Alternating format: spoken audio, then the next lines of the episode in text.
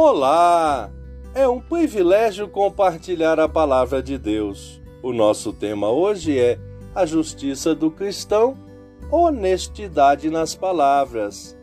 Em Mateus capítulo 5, verso 33, lemos: Vocês também ouviram o que foi dito aos antigos: Não faça juramento falso, mas cumpra rigorosamente para com o Senhor o que você jurou.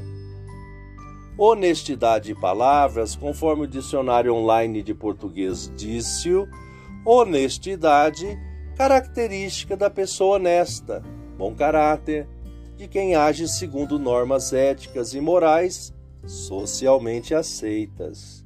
Palavra, compromisso assumido verbalmente. O evangelista Mateus, nesta porção de texto, registrou os ensinos proferidos por Jesus em seu Sermão do Monte. Em questão, ressaltou honestidade nas palavras.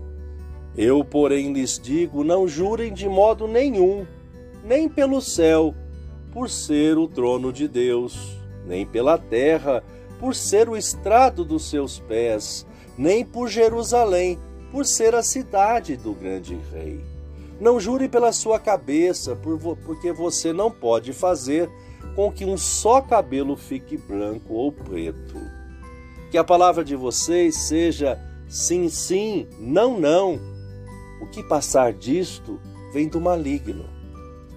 Stott comentou: os fariseus usavam sofismas, jeitinhos, para tentar driblar e fazer a vontade do povo e deles próprios, em detrimento à palavra de Deus citou um dos ais: Ai de vós, guias cegos, que dizeis que jurar pelo santuário, isso é nada. Mas se alguém jurar pelo ouro do santuário, fica obrigado pelo que jurou. Stott finalizou: O que Jesus enfatizou em seus ensinamentos foi que o homem honesto não precisa recorrer a juramentos, nem que eles devam recusar a prestar juramento se tal coisa for exigida por alguma autoridade externa. E ainda falou: os cristãos deveriam dizer o que pretendem e pretender o que di dizem. Nosso sim e não, sem adornos, deveria ser o suficiente. Pensamento para o dia. Obrigado, Jesus, pelo ensinamento da tua palavra. Deus te abençoe.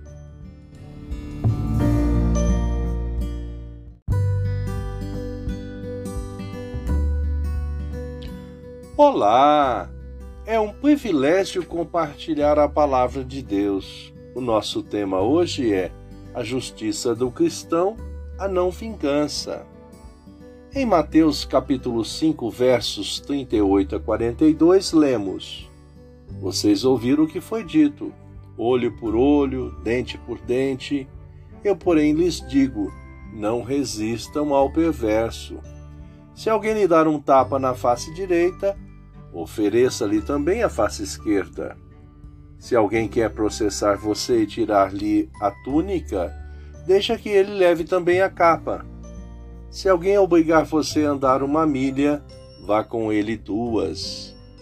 Dê a quem lhe pede e não volte as costas a quem lhe, quer, a quem lhe pedir emprestado.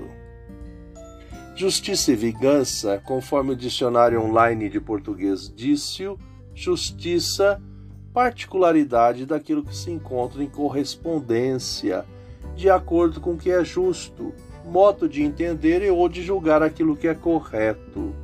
Vingança, ação de se vingar, de causar dano físico, moral, moral ou prejuízo a alguém para reparar uma ofensa, um dano ou uma afronta causada por essa pessoa.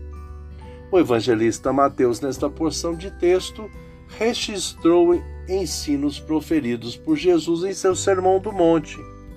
Em questão, ressaltou sobre a não vingança. Disse: Vocês ouviram o que foi dito, olho por olho, dente por dente. Eu, porém, lhes digo: não resista ao perverso. Se alguém lhe der um tapa na face direita, ofereça-lhe também a esquerda. Neste contexto, na Lex Talionis, Lei de Talião, servia para dois propósitos: estabelecer justiça e limitar a compensação por danos causados à vítima.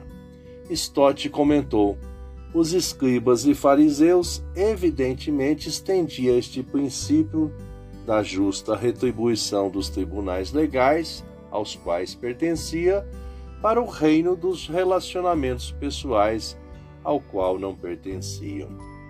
Tentava usá-lo para a justificação da vingança pessoal, embora a lei o proibisse explicitamente. Não te vingarás, nem guardarás ira contra os filhos do teu povo. Finalizou. Nosso dever para com os, os indivíduos que nos prejudicam não é a vingança, mas a aceitação da injustiça. Pensamento para o dia. Obrigado, Jesus, porque nos ensinou a descansar em Sua graça e justiça. Deus te abençoe.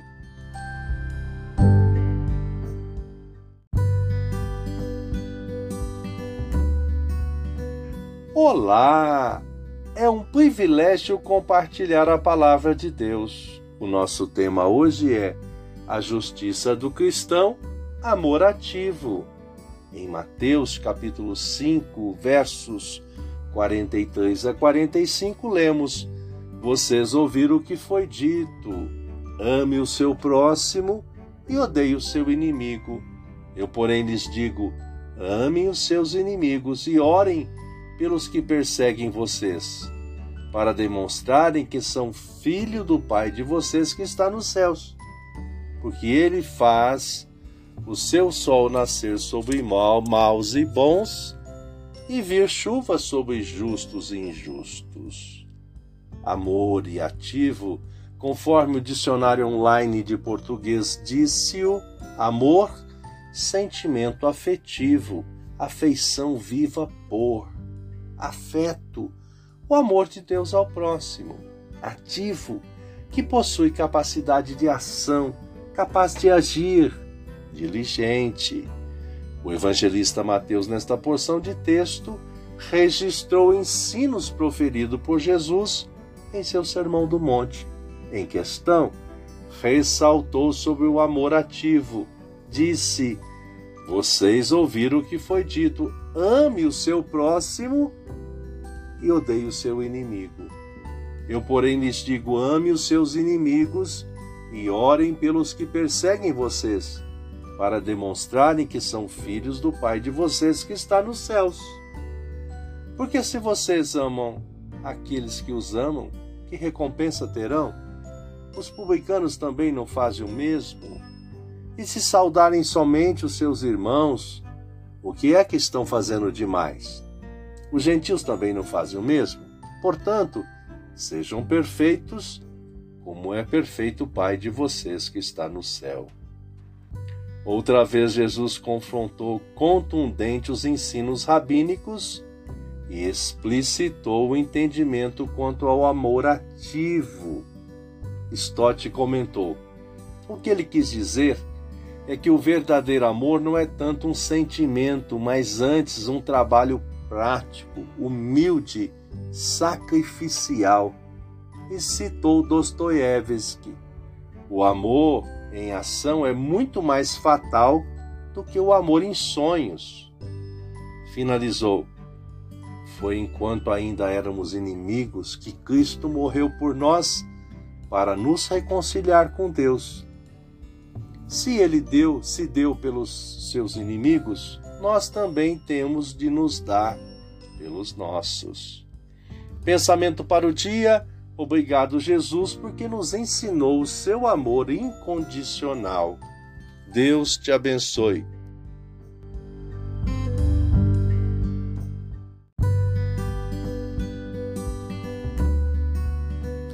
Olá!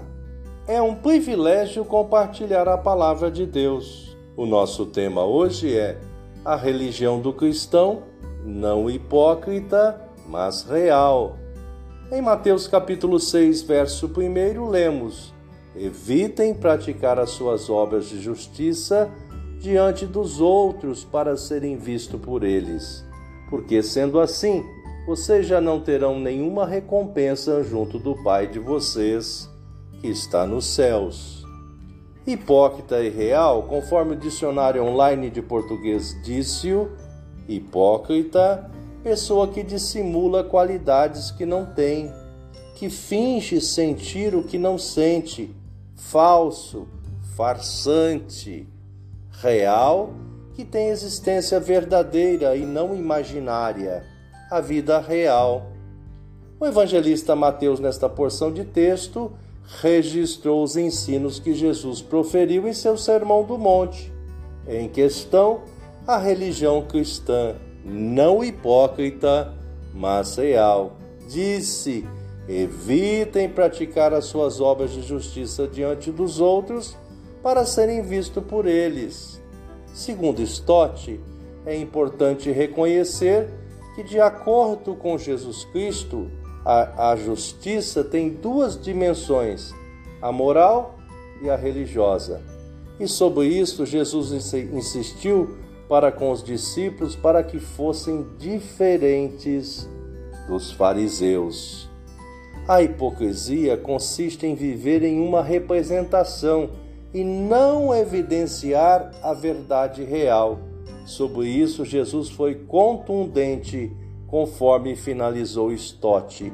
Quem vive em hipocrisia, procurando os aplausos humanos, já receberam a sua recompensa. Pensamento para o dia. Obrigado, Jesus, porque o seu ensino nos insta à vida real e verdadeira. Deus te abençoe.